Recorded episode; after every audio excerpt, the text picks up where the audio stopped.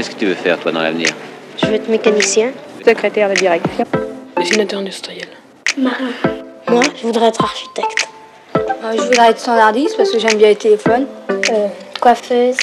J'aimerais être caméraman. Hôtesse de l'air. Euh, historien. J'aurais être cuisinier parce que la cuisine ça me plaît. Comme ça on est sûr de manger à sa faim. Puis c'est un métier qui fera jamais faillite. Moi, j'ai pas une idée fixe. Il y a des métiers qui me plaisent, mais j'arrive pas à trouver mon métier. Communiquer, du verbe latin communicare, qui signifie, selon la définition qu'en donne le Gaffio, mettre ou avoir en commun. L'étymologie illustre la polysémie du terme, qui peut signifier tour à tour avoir part, partager, participer de quelque chose, être en rapport mutuel, en communion avec quelqu'un, transmettre, propager, faire partager. La communication, c'est donc l'action de communiquer, de transmettre, d'informer. Des métiers dans le monde de la communication, il en existe beaucoup. D'attaché de presse à publicitaire, de community manager à directeur de communication.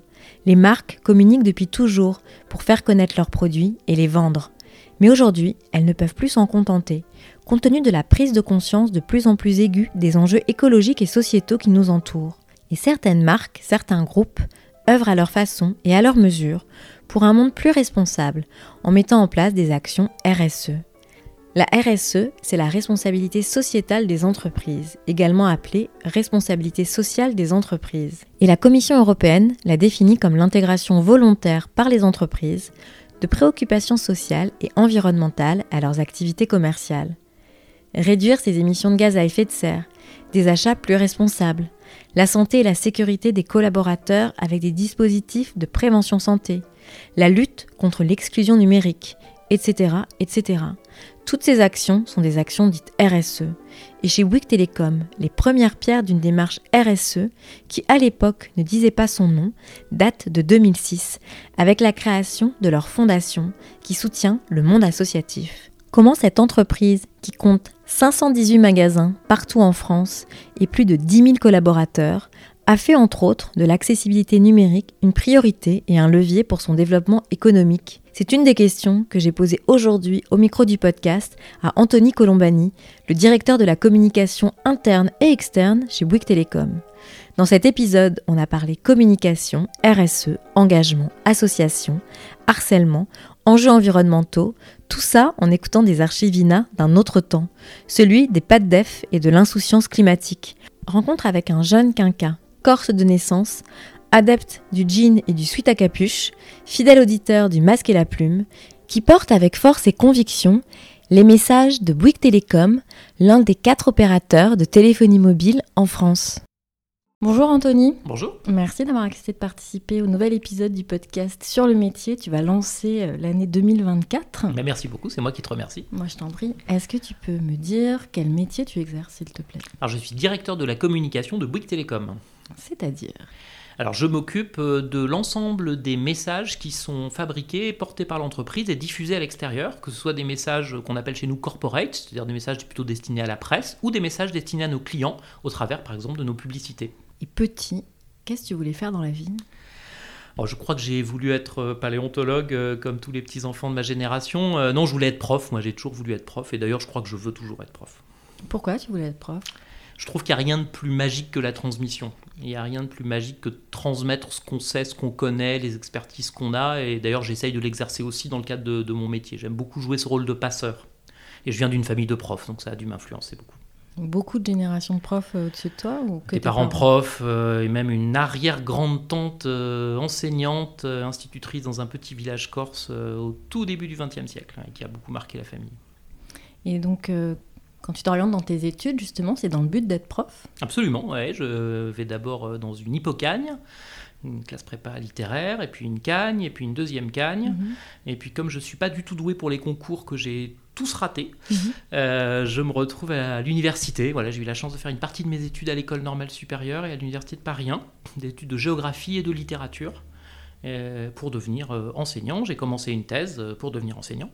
Et puis je me suis un peu lassé euh, du travail tout seul à la BNF euh, avec des difficultés administratives diverses et variées. J'ai accepté, comme beaucoup de gens, un petit travail, euh, le temps de faire un petit break de, six mois. Et puis le break de six mois s'est transformé en, CDD de 6 ans, et puis après, bah, j'ai travaillé, je ne suis pas revenu à, ma vie universitaire et à mon cher André Breton, euh, qui était mon, objet de, travail.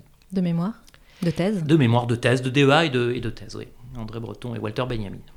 Oui, donc c'est quand même un très très grand écart. Euh, ah oui, ça n'a pas grand-chose à voir avec la publicité, oui, ça c'est sûr. Et tu as commencé en étant lobbyiste, c'est ça? J'ai commencé non, dans la fonction publique, euh, d'abord comme euh, chargé de mission dans un établissement public. Mhm. Je me suis beaucoup occupé de, statistiques. Mhm. voilà, j'ai fait des bilans statistiques. Je me suis beaucoup intéressé à la fonction publique territoriale, à ses agents, pyramide des âges, au départ à la retraite. Euh, j'ai travaillé dans le cadre de ce qu'on appelle l'Observatoire de l'emploi public. Mhm. Euh, voilà, c'est un monde que j'ai quitté après pour devenir euh, directeur de cabinet du président d'une banque. Là, j'ai renoué plutôt avec mes premières amours universitaires et on m'a fait beaucoup écrire de discours. Mhm. Et ensuite, les hasards de la vie font que j'ai rencontré chez Dexia Crédit Local, où je travaillais, quelqu'un qui m'a ensuite fait venir chez, chez Bouygues. Et là, effectivement, j'ai exercé pendant une dizaine d'années le métier de lobbyiste. Euh, qui est une autre version de la communication, mm. tournée cette fois-ci vers les pouvoirs publics, les parlementaires, les ministres, etc. Euh, qui est un métier euh, pas très apprécié, un peu moqué, mais qui pourtant est très utile parce qu'il permet aux entreprises aussi d'avoir des porte-paroles auprès des pouvoirs publics. les lois, c'est très compliqué aujourd'hui. On a besoin de gens qui sont un peu des passeurs, toujours, mm-hmm. entre le monde de l'entreprise et le monde de la politique.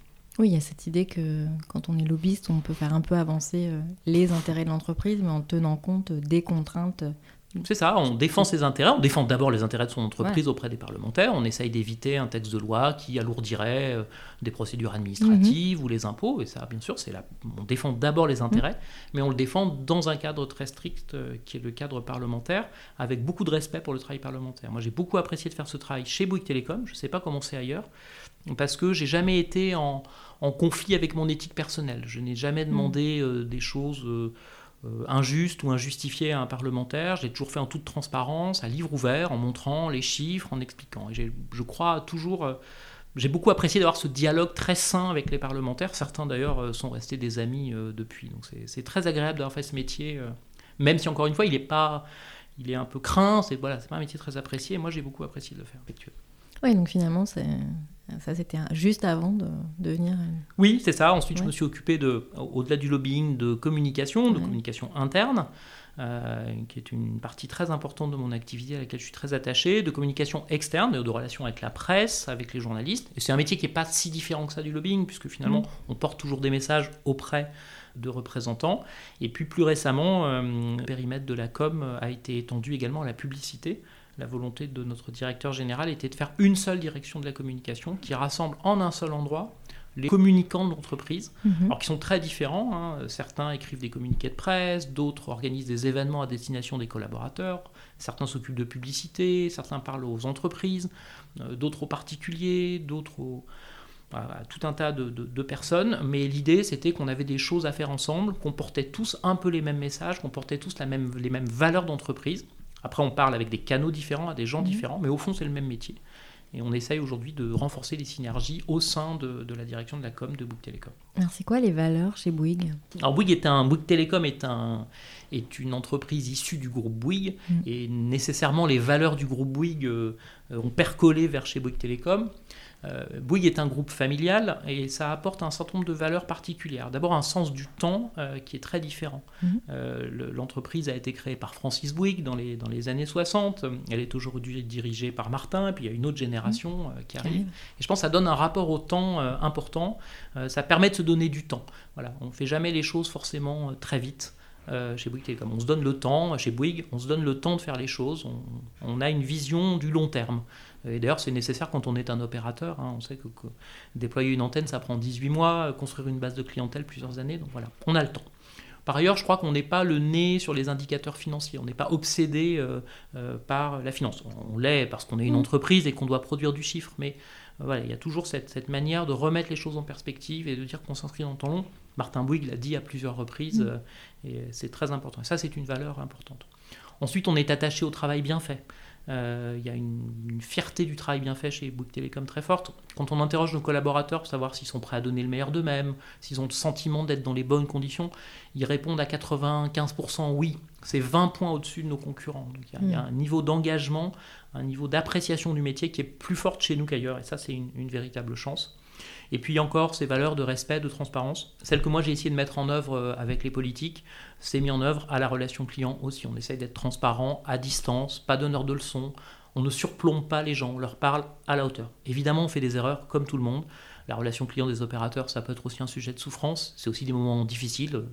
Tous nos clients ne sont pas contents des réponses qu'on leur apporte, mais on essaye toujours de s'améliorer dans le sens de cette transparence et de cette horizontalité. Et ça, ça transcende tous les messages de communication de Bouygues Télécom et ça se sent très fortement. Donc ça, c'est euh, le dénominateur commun Un petit peu, oui, le dénominateur commun, la valeur commune. C'est d'ailleurs assez miraculeux parce que, euh, au fond, euh, l'entreprise vit beaucoup, on recrute beaucoup, mais on arrive à garder quand même ce, voilà, cet ensemble de valeurs. Hein. C'est presque un miracle que ça se... Voilà, que, de génération en génération, finalement, ces valeurs de travail bien fait, mhm. de durée, d'attention aux autres, de bienveillance vis-à-vis des collaborateurs, par exemple, eh bien, soient des valeurs qui se transmettent. Et je pense que c'est ce qui fait la richesse de Bouygues aujourd'hui. Et alors toi, aujourd'hui, à la direction de la communication, tu as expliqué que tu avais la direction euh, corporate interne et la direction euh, externe. Il y a deux grosses directions en fait à la direction de la communication. J'ai deux adjoints, euh, deux personnes avec qui je travaille tous les jours. Il y a d'un côté une personne qui s'occupe de, de, ce qu'on appelle la communication corporate. Alors ça regroupe à la fois la communication interne, mhm. l'ensemble des messages qui sont destinés à nos, aux collaborateurs de l'entreprise, et c'est très important euh, d'être attentif à la communication interne parce que c'est ça qui maintient la culture de l'entreprise.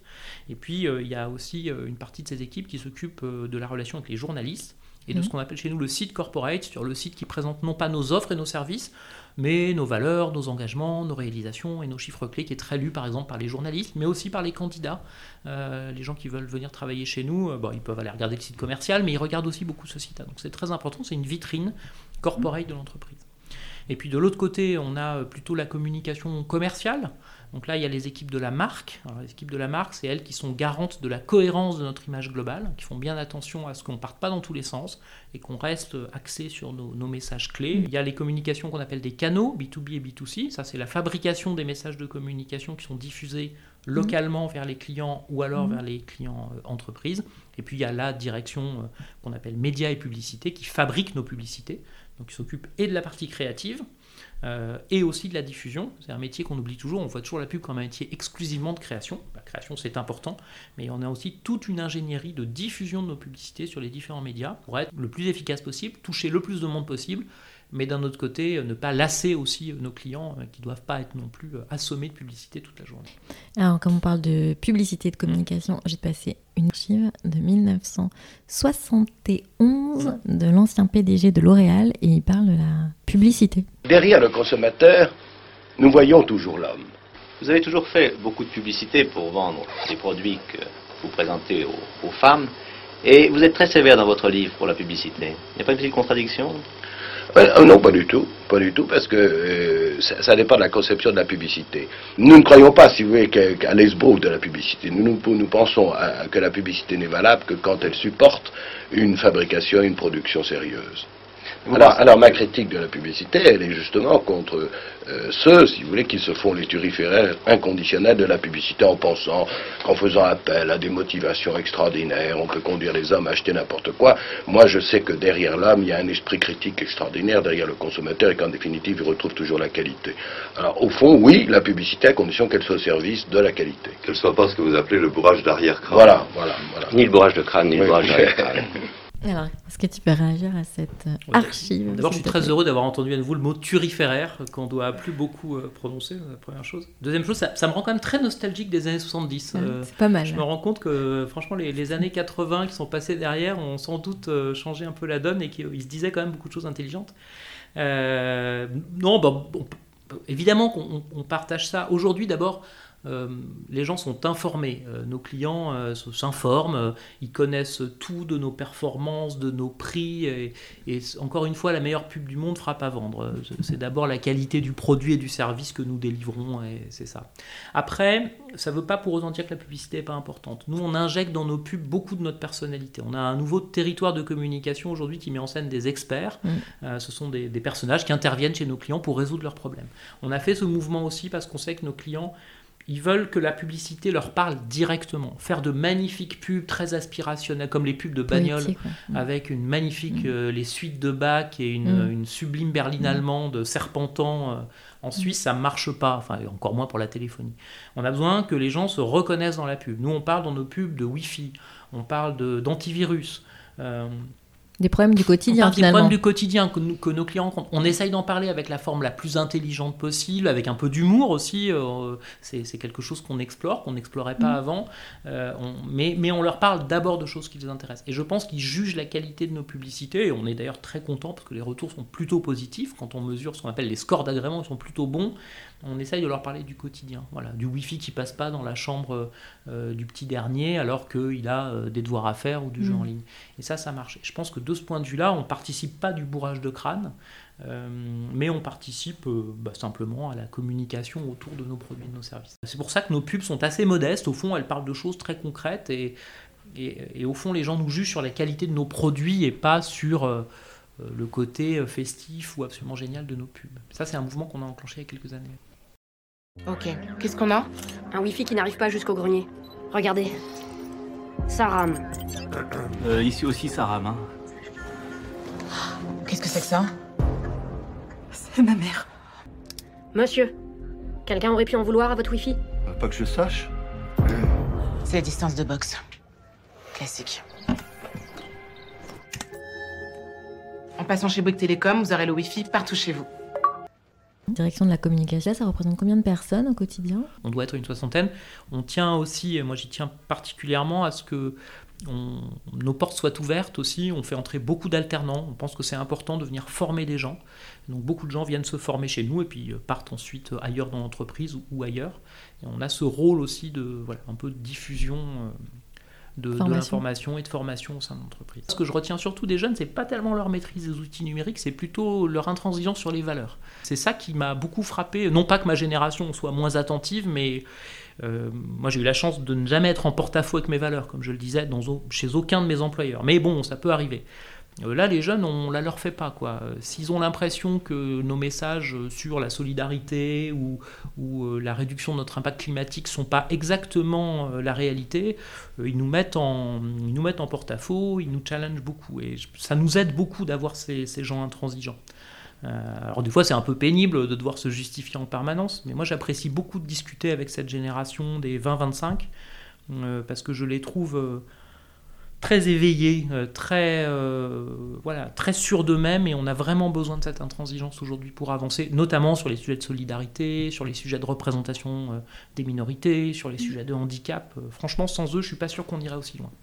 Et ça, ce que tu dis sur ces jeunes de 20-25 ans qui ont un rapport au travail qui a Ouais. changé, au choix de l'entreprise qui a changé de manière assez nette, en se disant finalement je vais m'engager euh, dans un travail vis-à-vis d'une entreprise qui sera en lien avec mes valeurs. Ça, est-ce que c'est des questions qui émergent dès l'entretien? Tout de suite, ils Ah oui, s'interrogent oui, là-dessus? oui. Bon, d'abord, je veux pas essentialiser les jeunes, ils Non, sont non, pas tous sûr. pareils. Il y en a qui euh, viennent récupérer leur diplôme à Polytechnique en rejetant les grandes entreprises. Le Monde vient de publier un article qui montre qu'il y en a qui sont très heureux dans les grandes entreprises aussi. Mais en tout cas, ils sont différents. Et oui, oui, euh, euh, je vais pas caricaturer, mais il y a peut-être quelques années, on parlait des voitures de fonction. euh, un peu plus en avant, on parlait de, des RTT et du télétravail. Aujourd'hui, la question des valeurs, elle arrive tout de suite. Vous avez une fondation d'entreprise Si oui, qu'est-ce qu'elle fait? Est-ce que vous êtes comme Patagonia à donner 1% de vos revenus par an à la planète ou pas Sinon, pourquoi vous le faites? Euh, ça, c'est c'est très clair. D'ailleurs, notre fondation d'entreprise que j'ai présidée pendant quelques années, elle est devenue un élément de recrutement. On l'a évidemment pas faite pour ça. C'est d'abord une fondation tournée vers l'intérêt général et le soutien aux assos, mais aujourd'hui, c'est un des éléments de notre communication vers l'extérieur. Pour- Je ne pense pas qu'il y a quelques années, on aurait évoqué la fondation à un jeune recruté potentiel recruté. On lui aurait parlé des avantages sociaux, des conditions de travail, du CE, que sais-je encore, mais on lui aurait sans doute pas parlé de la fondation. Aujourd'hui, ils réclament qu'on les qu'on leur explique ce que fait la fondation. La fondation, pour reparler d'elle, mais c'est un peu le fer de lance de nos, actions RSE chez Bouygues Télécom, la fondation a été créée il y a 15 ou 17 ans. Elle a été créée par des collaborateurs. Ça aussi, c'est une particularité amusante. Euh, Bouygues Télécom s'est lancé euh, il, y a, il y a maintenant presque 25 ans euh, pour démocratiser la téléphonie. On, l'oublie un peu, mais à l'époque, la téléphonie, c'était un truc de luxe. Mm. C'était réservé aux professionnels ou aux gens très aisés qui avaient le téléphone dans la voiture. On revoit ces images des années 80, des énormes téléphones dans les mallettes. Là. Et quand Bouygues Télécom s'est lancé, on a voulu se lancer, nous, avec des forfaits, avec le forfait. On a inventé la notion même de forfait. À l'époque, on payait à la minute. Et puis, on a vendu des coffrets, c'était très simple, accessible aux jeunes ou moins jeunes, aux, gens moins aisés. Et puis, une partie des collaborateurs ont dit il faut aller encore plus loin dans la démocratisation. Donc, il faut amener aussi les téléphones à des gens qui en ont vraiment besoin. Donc, ils, sont, ils se sont tournés vers des associations de personnes fragiles en raison de leur handicap, de leur santé. Mmh. Euh, euh, de leur situation sociale et ils leur ont donné des téléphones. ça a été une, action de la fondation. Et quand la décision a été créée de, créer une fondation d'entreprise, quelques années après la création de Bouygues Telecom, plutôt que d'en créer une de manière un peu artificielle, euh, avec un dirigeant qui aurait pu être à l'origine et puis euh, apporter ses propres convictions, on a repris en gestion cette association qui s'appelait Objectif Soleil, et qui est devenue la fondation d'entreprise. Je crois que c'est assez unique. Hein. Moi, je ne connais pas d'autres fondations d'entreprise qui aient été créées à l'initiative des salariés d'abord. C'est un élément très fort et c'est resté dans notre culture d'entreprise assez fortement, parce que par exemple, 20 à 25% des collaborateurs de Bouygues Télécom s'engagent au moins une fois par an dans une action de la fondation. Alors certains vont passer une journée dans une association, d'autres ça va être simplement un vote pour choisir une association ou un like, mais c'est pas grave, c'est quand même, ou une collecte solidaire. En ce moment, il y a des collectes de jouets chez, chez Bouygues Télécom et sur l'ensemble de nos sites. Voilà, ils s'engagent très fortement et je crois qu'on tient à garder ce niveau d'engagement pour que la fondation ne soit pas posée à côté, comme dans certaines grandes entreprises qui ont des fondations dédiées, j'en sais rien, moi, à l'art ou à la culture. Mmh. C'est des choses extrêmement importantes. Mm. Mais là, il y a un lien direct avec nos salariés, on y tient beaucoup. Et euh, la RSE, donc euh, mm. chez Bouygues Télécom, euh, qu'est-ce qui existe comme action comme RSE On a lancé un cycle très important de, fresques du climat. Alors la fresque du climat, c'est un outil qui est assez bien connu aujourd'hui, mais on a été assez pionnier dans la, dans la mise en œuvre, qui consiste à faire prendre conscience des interactions entre les différents phénomènes qui conduisent au réchauffement. Ça paraît euh, simple aujourd'hui, mais au fond, c'est pas si simple. quand on lit le rapport du GIEC, euh, c'est compliqué de, le comprendre. La fresque du climat est une manière très didactique, très simple, euh, très conviviale aussi. Ça permet aux équipes de se retrouver autour d'une table pour parler de ça. Donc, on a beaucoup mis en place la fresque du climat. Et mes collègues qui s'occupent de RSE aujourd'hui, euh, après avoir fabriqué ce socle de culture commune sur la RSE, mettent aujourd'hui en place une véritable gouvernance euh, climat et RSE. Donc l'idée, c'est vraiment d'aller voir dans chaque équipe quelle est la contribution de l'équipe à la réduction de l'impact environnemental ou à la création d'un monde plus juste et plus solidaire. Tout ça est organisé, structuré, favorisé, piloté, monitoré, de manière à ce qu'on puisse avoir un tableau complet de l'ensemble de la, de ce qu'on fait. Mais honnêtement, chez Bouygues Télécom, et je crois que c'est le cas dans beaucoup d'autres entreprises, mais chez nous, c'est très clair. Aujourd'hui, on n'a pas vraiment à susciter euh, les projets autour de la RSE. On a plutôt à les coordonner, à les articuler, à les rendre cohérents entre eux. Parce que franchement, euh, euh, la direction est plutôt là. Je ne vais pas dire pour freiner, c'est évidemment pas notre intention, mais les, les, initiatives démarrent dans tous les sens. Nos collègues du réseau, avant même euh, qui est cette gouvernance, commencer à travailler sur la réduction de la consommation énergétique mmh. des antennes, euh, optimiser l'utilisation des fréquences pour garder une bonne qualité de service en dépensant moins de, carbone. Euh, à la, côté fondation, on avait effectivement lancé il y a plus de 20 ans cette fondation. donc il y a plein plein d'initiatives à la relation client, à la com. Aujourd'hui, nos coms sont responsables euh, mes collègues en charge des pubs euh, font en sorte que l'impact carbone des publicités soit réduit, que l'insertion mm. publicitaire digitale soit la plus efficace possible, parce que on l'oublie, mais les serveurs, c'est beaucoup de carbone aussi dépensé. Donc, là, donc il y a plein d'initiatives, et notre travail aujourd'hui, c'est plus de les coordonner que de les susciter. Il y a peut-être dix ans, il fallait les susciter.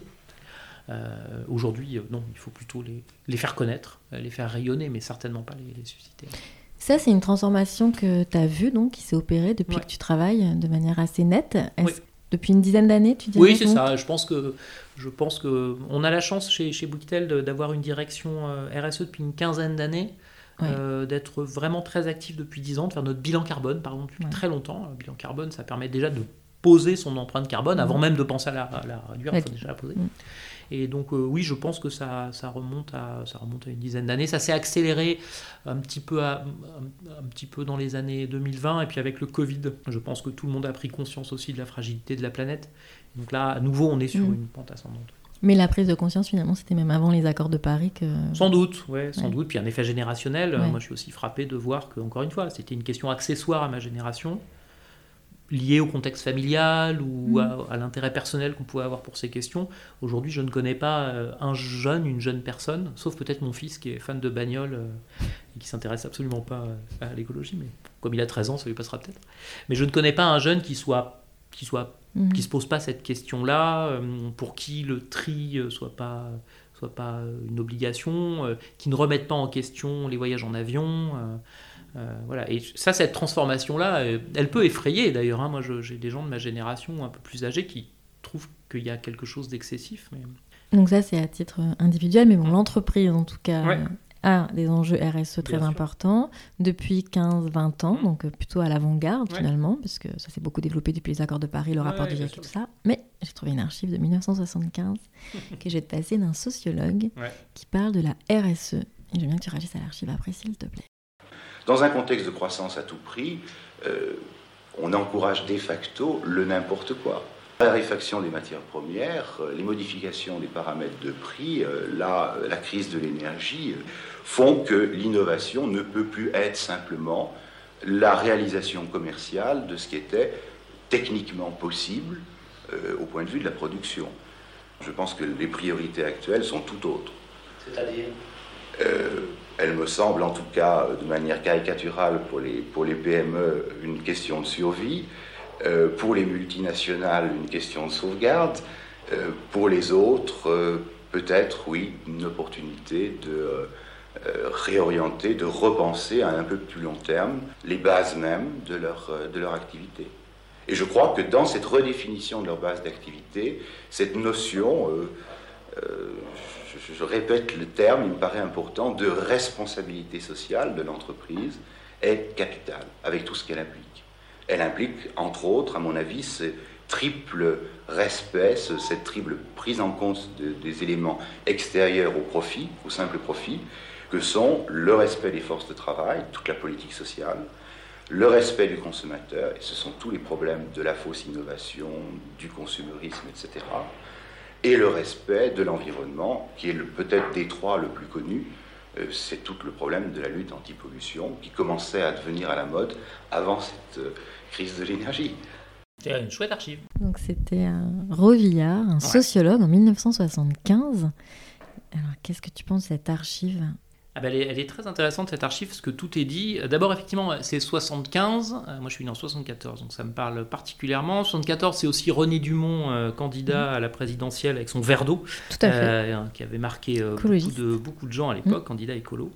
Euh, non, ce que dit Revillard est absolument euh, central et c'est même étonnant qu'il l'ait dit si tôt ou que ça n'ait pas été écouté euh, plus vite parce que les années 80 ont été exactement à l'inverse de ce qu'il décrit. Hein. Les années 80, c'est précisément le consumérisme, la pub à tout craint, etc. Donc c'est assez marrant. D'abord, ce que je, retiens là-dedans, c'est que, un, les arbres montent pas au ciel. Donc la croissance à l'infini, ça fonctionne pas.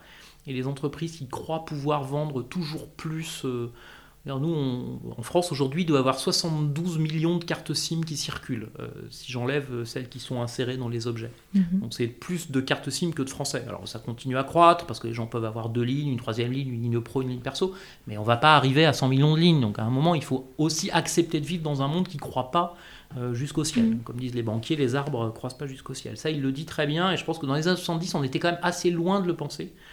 Parce qu'après, dans les années 80, 90, 2000, on a vécu dans l'illusion euh, techniciste que non, on aurait pu aller beaucoup plus loin. C'est la première chose. Deuxième chose, il lie la question sociale et la question environnementale. Chose qu'on a parfois un peu de mal à faire. J'entends même d'ailleurs dire aujourd'hui que certains activistes du climat se désintéressent un peu de la question sociale et mmh. qu'à l'inverse, certains activistes de la question sociale considèrent que la fin du mois est un sujet plus important que la fin du mmh. monde.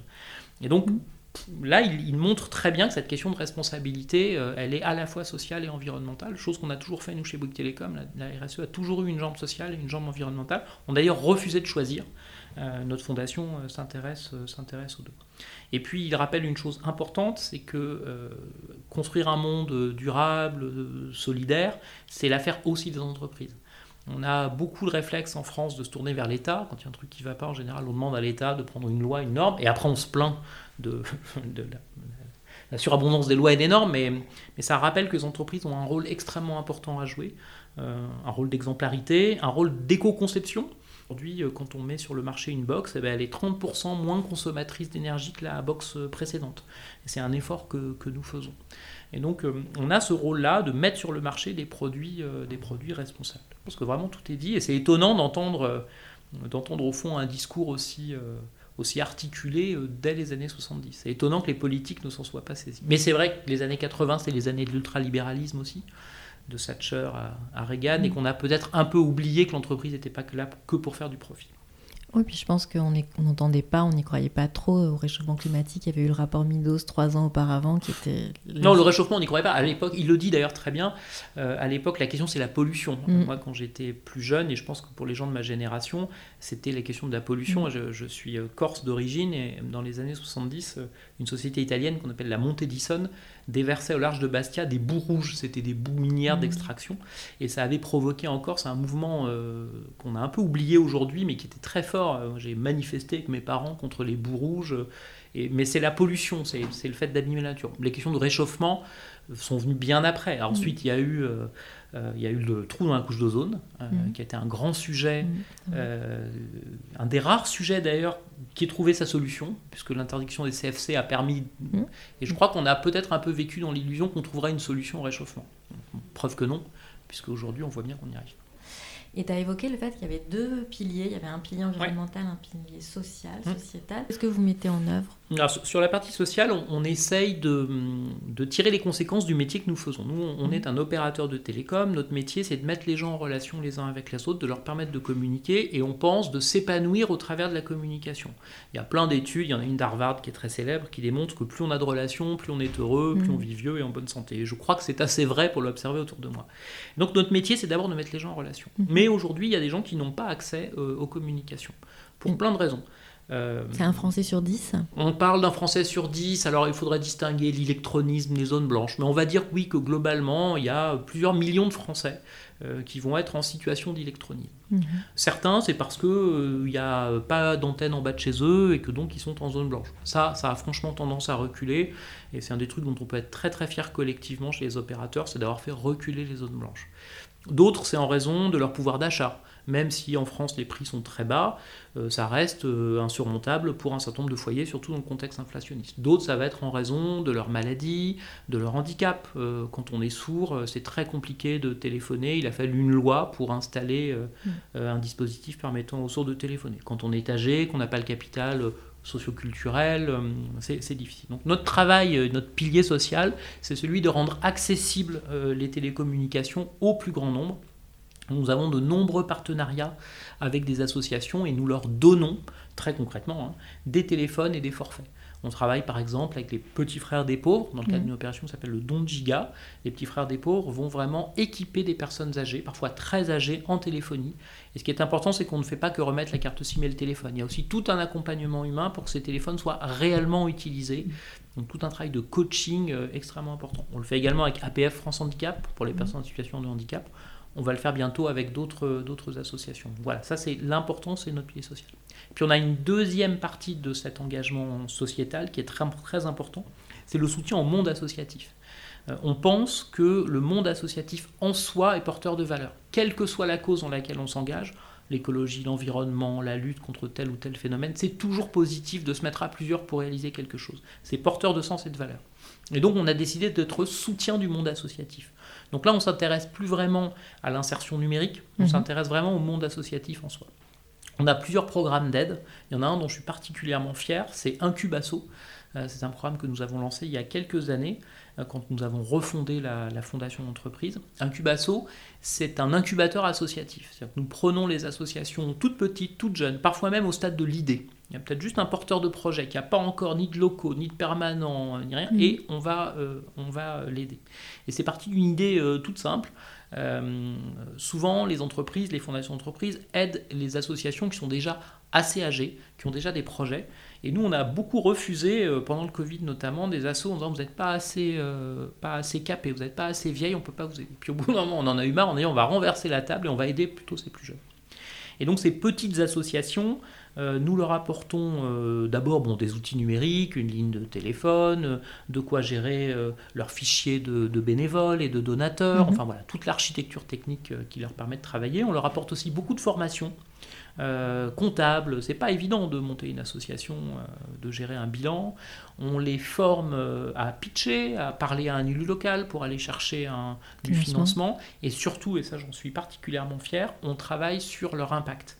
On les aide à structurer leur impact, à mesurer leur impact et à le rendre, euh, à le rendre tangible. C'est à la fois très important pour eux, parce que ça leur permet de réorienter Mhm. leur action.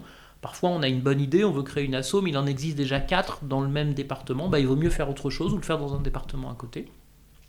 Et, et, et, puis ça aide aussi évidemment à chercher des financements parce que c'est beaucoup plus simple de trouver un financement quand on peut démontrer que 40% des bénéficiaires euh, de tel ou tel mm. projet ont pu trouver une insertion professionnelle. Donc ça c'est très important. Et donc on est vraiment très fiers de, de ça. Et encore une fois, là on ne s'intéresse pas au numérique, on est vraiment soutien du monde associatif. Et c'est quelque chose dont on est très fiers, dont les collaborateurs sont également très fiers. Et donc c'est n'importe quelle idée, n'importe quel projet? Oui, social ou environnemental.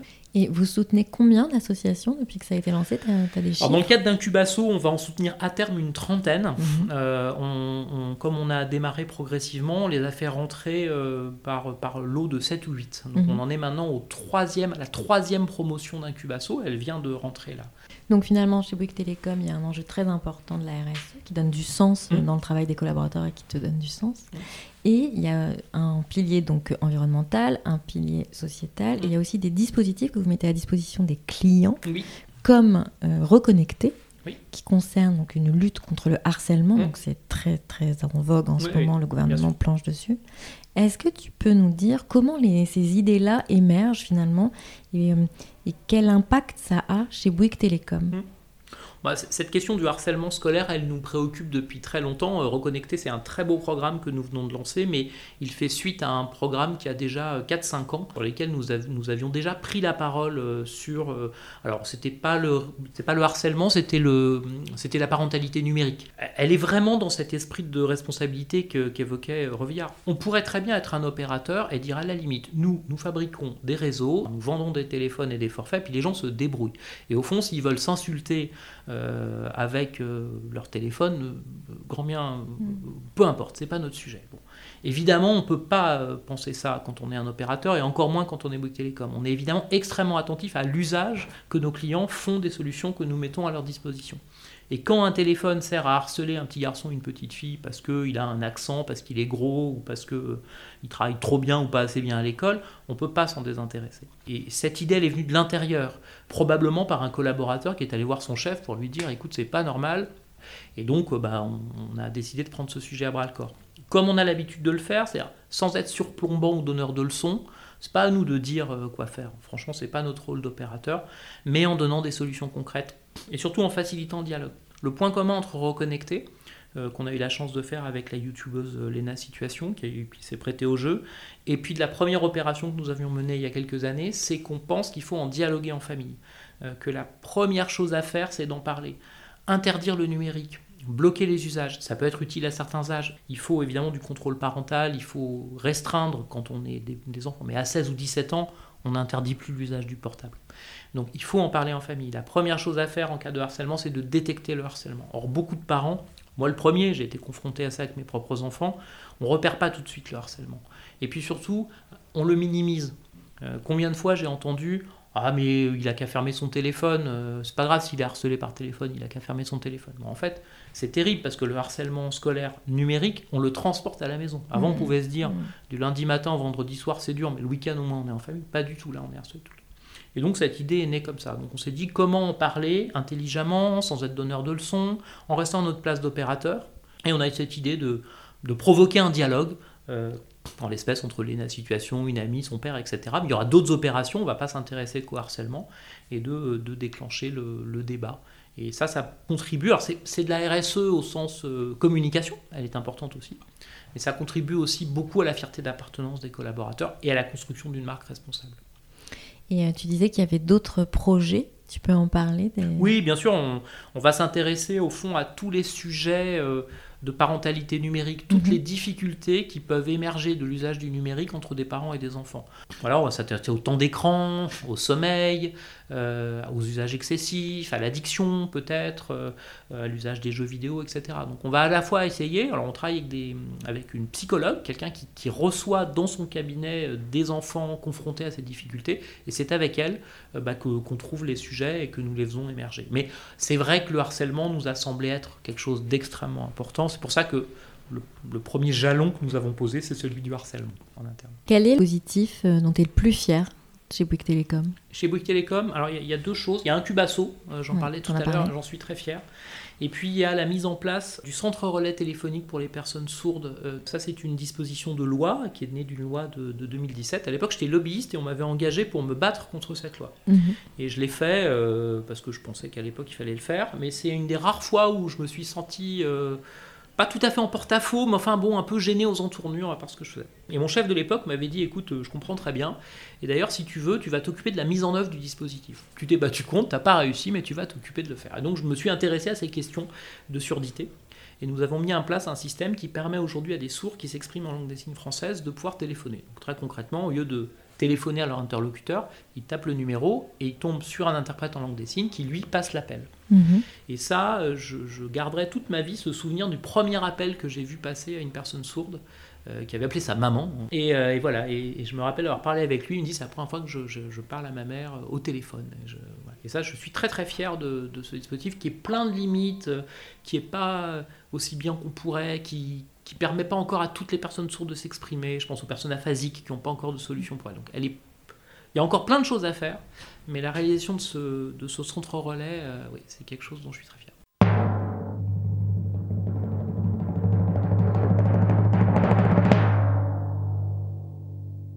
Alors, je vais te poser les cinq dernières questions. Euh, ton métier en un mot. Euh, bah, passeur, Qu'est-ce que tu aimes le plus dans le métier? Euh, les collaborateurs, les gens, les gens avec qui je travaille. L'objet qui représente ton métier? Bah, un téléphone évidemment, mais je dirais pas si c'est un iPhone ou un Samsung. Que tu aurais pu faire un autre métier avec autant de conviction Je pense que j'aurais pu faire n'importe quel métier avec autant de conviction. J'ai en tête ce que m'avait dit mon vieux prof d'histoire. Bon, mon vieux, il est pas si vieux que ça, il a des ans de plus que moi. Prof d'histoire, Patrick Boucheron, qui est maintenant prof au Collège de France, qui un jour m'avait donné un, un exposé extrêmement ennuyeux à faire. J'avais fait un peu la tête et il m'avait dit il n'y a pas de sujet pas intéressant, il n'y a que des gens pas intéressés. Et j'ai toujours gardé ça en tête et je pense que tout est intéressant dans le monde. C'est un peu ta devise. Un peu, un peu. Ma vraie devise, c'est comprendre et ne pas juger, qui était la, la devise de Georges Simenon, mais mais il n'y a pas de sujet. euh, Il n'y a que des gens pas intéressés, je pourrais le garder aussi comme devise. Mm, mm, Reste là-dessus alors. Ouais, on peut rester là-dessus. Merci beaucoup Anthony. Je t'en prie. Merci. À Merci. bientôt.